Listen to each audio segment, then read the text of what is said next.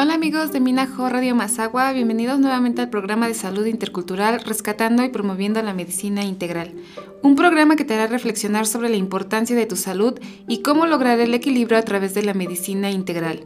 Mi nombre es Estela Lisbeth Hernández López y soy licenciada en Salud Intercultural. El día de hoy en el programa platicaremos sobre la importancia de la prevención de enfermedades respiratorias, entre ellas la COVID-19, que está nuevamente afectando a una gran parte de la población en el país y cómo a través de la medicina tradicional podemos prevenir complicaciones. Las enfermedades respiratorias son aquellas que afectan a los pulmones y otras partes del aparato respiratorio, las cuales se producen por los cambios bruscos de temperatura, por infecciones, las cuales causan enfermedades de origen viral y bacteriano, siendo las enfermedades más comunes la influenza, la cual es conocida como gripe.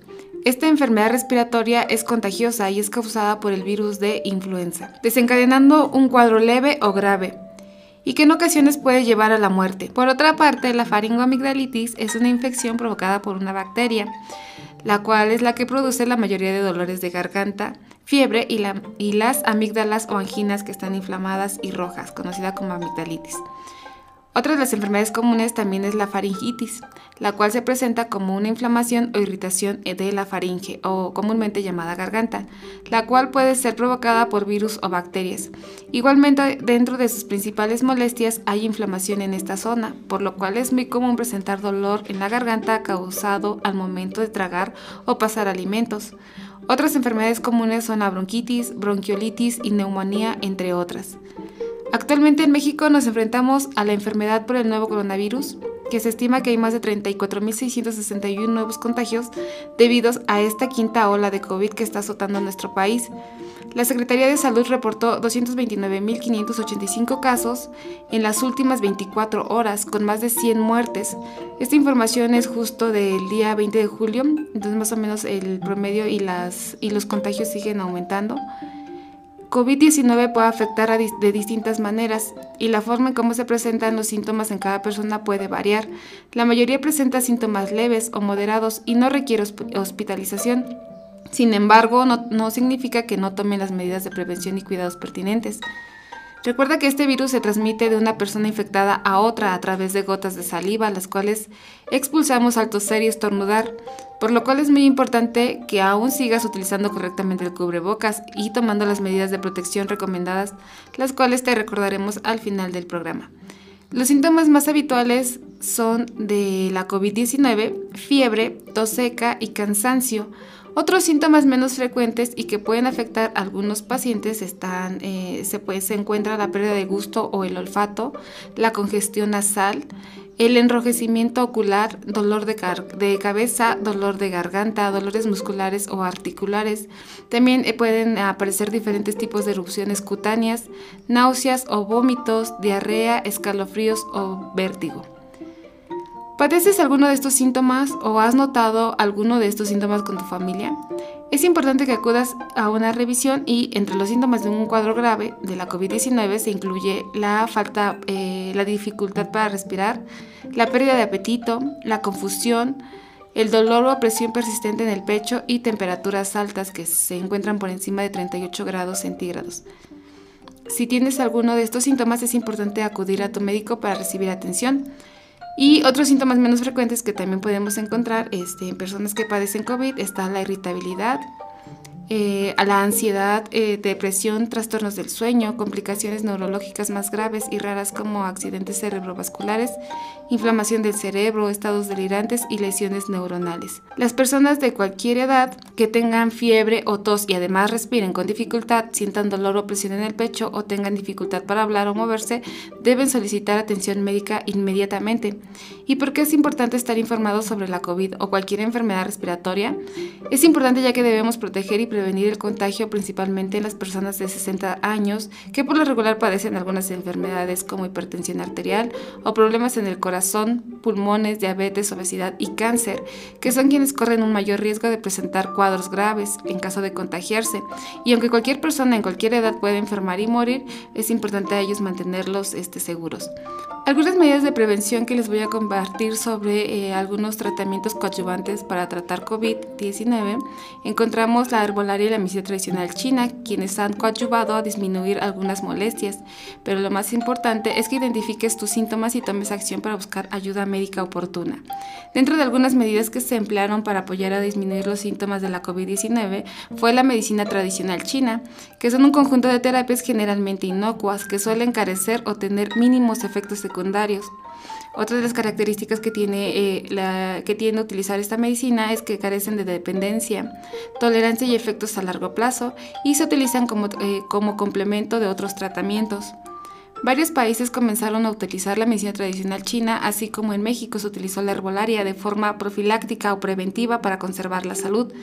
En el caso de la medicina tradicional china, una técnica muy útil para fortalecer el sistema inmunológico y brindar mayor resistencia al cuerpo fue la acupuntura, que consiste en la inserción de agujas muy finas en la piel, en puntos específicos y el uso de la auriculoterapia, que es una rama de la acupuntura de fácil manejo. También es una de las herramientas económicas que igualmente se emplea para tratar diferentes afecciones. Un grupo de expertos utilizó la acupuntura junto con la moxibustión para tratar la COVID-19. Desde la prevención, la moxibustión se trata de un procedimiento donde se emplea la artemisa, que es una planta para calentar los puntos de acupuntura. Se emplea en forma de puro y dentro de sus principales propiedades destaca el aumento de la producción de glóbulos rojos, glóbulos blancos y hemoglobina, y la mejora en el tiempo de coagulación y la capacidad de generación de anticuerpos, así como el fortalecimiento del sistema inmunológico. Y la medicina herbolaria no se queda atrás, ya que las plantas medicinales se han empleado para curar o aliviar enfermedades y, de, y ha desempeñado un papel importante para el control de enfermedades infecciosas. Hay evidencias que demuestran que el uso de la herbolaria tiene un efecto benéfico en el tratamiento y prevención de las enfermedades epidémicas como la COVID-19. Esto significa que la medicina herbolaria junto con la medicina occidental pueden mejorar los síntomas y la calidad de vida en los pacientes. Y es que en las comunidades indígenas principalmente existe un alto porcentaje de personas que recurren al uso de las plantas medicinales como opción viable para la prevención y tratamiento. Y te voy a platicar de algunas de ellas. ¿Conoces el té de toronjil? Este té se utilizan las hojas en infusión y está indicado en el caso de gripe, bronquitis, tos, asma, inflamación, dolor abdominal, en caso de personas que tengan hipertensión, ansiedad, también otra de las plantas utilizadas es la menta, la cual es útil en la gripe, bronquitis, tos, asma, inflamación, dolor, ansiedad. La albahaca que se utiliza para tratar la gripe, el asma, inflamaciones, la fiebre, el dolor estomacal, la conjuntivitis, eh, la congestión por tos. Algunas plantas como el ajo, que igual está indicada para tratar problemas de gripe, congestión, tos, es antihipertensiva, es antimicrobiana y la cebolla que tiene propiedades muy conocidas, las cuales se emplean en casos de gripe, influenza, también tiene propiedades antibacterianas, entre otras. Puedes emplear en casa un compuesto que, eh, que tiene el objetivo de prevenir enfermedades respiratorias como las siguientes plantas. Puedes combinar jengibre, un pedazo pequeño, rajas de canela, un diente de ajo y eh, en el caso del ajo es muy importante saber que este está contraindicado, no se puede usar en personas que tengan problemas de coagulación sanguínea o sangrados frecuentes. Tampoco lo pueden emplear las personas que acaban de pasar por una intervención quirúrgica o que tengan diabetes, ya que si tienen diabetes y están tomando algún medicamento que reduzca los niveles de glucosa en sangre, pues el ajo este, tendría un efecto similar. Esto puede originar problemas ya que descendería la glucosa en sangre y eh, causa otro tipo de complicaciones. Y también puedes agregarle a esta decocción un puño de flores de bugambilia de color morado. Todo esto lo puedes preparar para un litro de agua y lo puedes endulzar con miel de abeja que también le brindará beneficios a esta decocción. Puedes tomar una taza cada 8 horas para prevenir resfriados y mantener tu sistema inmunológico fuerte. Recuerda lavarte las manos con frecuencia ya que si tosemos o estornudamos y nos llevamos las manos hacia la boca para taparnos o eh, lo hacemos en lugares como en el transporte o sobre superficies, al momento de estrechar la mano o tocar algún objeto o superficie contaminada con el virus, podemos propagar los contagios. El uso del cubrebocas sigue siendo de las mejores defensas para mantenernos protegidos. Y no solo es usarlo, sino usarlo adecuadamente, portarlo de la manera correcta. Es muy común ir por la calle o pasar por un lugar donde se reúne mucha gente y ver que el cubrebocas lo traen por debajo de la nariz. Esta es una manera incorrecta de colocarlo. Es necesario taparnos la nariz y la boca para ofrecer una correcta protección, ya que al respirar a través del cubrebocas creamos una barrera de protección contra las gotas grandes que entran o salen, y esto es un adecuado filtro para las gotas más pequeñas. Por lo tanto, el cubrebocas brinda protección tanto al usuario como a, a quienes lo rodean. Se recomienda que el cubrebocas tenga múltiples capas, ya que es más efectivo, aunque los cubrebocas de tela pueden evitar que entre el 50 y el 80% de gotas escapen y un 50% entren. Se recomienda que considere un cubrebocas N95, KN95 y KF94, ya que tienen altas eficiencias de filtración y están diseñados para un mejor ajuste en el rostro. Si su cubrebocas es de tela, recuerde lavarlo frecuentemente. También aplicar la sana distancia y el uso del gel antibacterial. La mejor protección que tenemos contra la COVID y otras enfermedades respiratorias como la influenza es vacunarnos junto con las demás medidas mencionadas.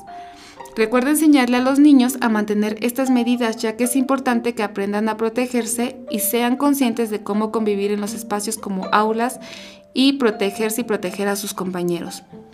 Actualmente hay científicos en todo el mundo trabajando para encontrar y desarrollar tratamientos contra la COVID-19, así como posibles vacunas. Espero que este tema haya sido de tu, interés y comparte la información con tu familia para prevenir enfermedades. No se olviden de seguir la programación de Minajo Radio Mazagua con temas de interés cultural, político y social y nuestro programa con temas de salud promoviendo el legado de nuestra medicina tradicional, en donde te compartimos la integración de diferentes disciplinas con el objetivo de mantener la salud a través de la prevención y el conocimiento. Si quieres tener más información o atenderte, puedes acudir con un licenciado en salud intercultural, quien te brindará mayor información sobre la medicina tradicional china, el uso de la acupuntura y moxibustión y tratamientos herbolarios. Síguenos en nuestras redes sociales y recuerda que ahora puedes seguir nuestra programación en Spotify. Hasta la próxima.